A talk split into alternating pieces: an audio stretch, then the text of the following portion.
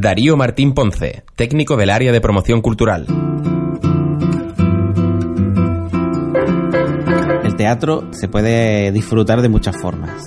Desde dentro, lo cual es un lujo, pero si te gusta el teatro como espectador, o crees que te podría gustar, o no te gusta, pero yo creo que simplemente acercarte a una función de teatro, creo que es una experiencia única tienes a tres metros de ti a unas personas que están sudando, que están, que están esforzándose por transmitir una idea o simplemente para que te lo pases bien.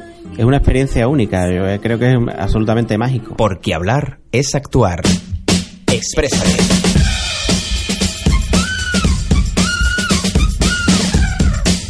Uniradio, la radio de la Universidad de Huelva.